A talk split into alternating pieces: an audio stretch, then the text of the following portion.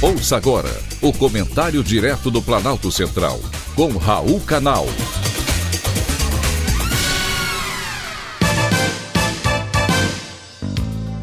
Queridos ouvintes e atentos escutantes, assuntos de hoje: cuidado com a gripe.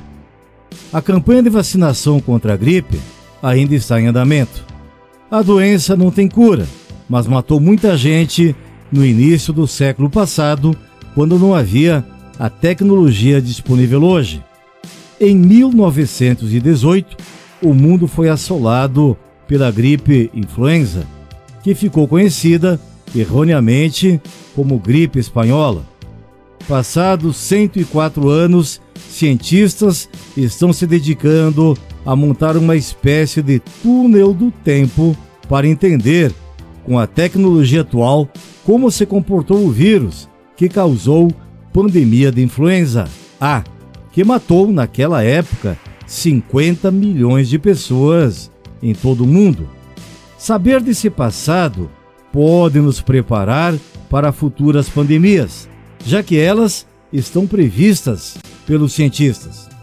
Agora em maio, novos resultados desse esforço foram publicados na revista científica Nature Communications, trabalhando com material genético de restos mortais de pessoas que perderam a vida em 1918, os pesquisadores apontam que o subtipo H1N1, responsável atualmente pelas gripes de hoje, pode ser um descendente direto da cepa do vírus tipo influenza, que causou a pandemia no século passado.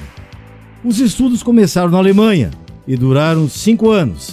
Isso possibilita acompanhar a evolução dos vírus respiratórios nos últimos dois séculos. Apesar da pandemia de 1918 ser diferente com a de agora, iniciada em 2020, com vírus diferentes e também com condições diferentes para o vírus se espalhar, há muitas ondas de infecções em diferentes partes do mundo, como ocorre no momento. Mas de uma coisa os cientistas têm certeza: ao contrário do que vemos na pandemia de Covid, em que diferentes ondas normalmente estão associadas a novas variantes, durante a pandemia de 1918, provavelmente não tenha sido assim. Os poucos dados que foram analisados não sugerem que houve de diferentes variantes de uma mesma cepa.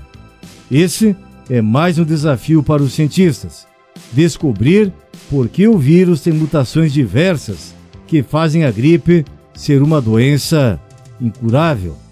Enquanto a descoberta não vem, melhor se prevenir e tomar a vacina que está disponível nos postos de saúde. Cuide-se. Foi um privilégio ter conversado com você.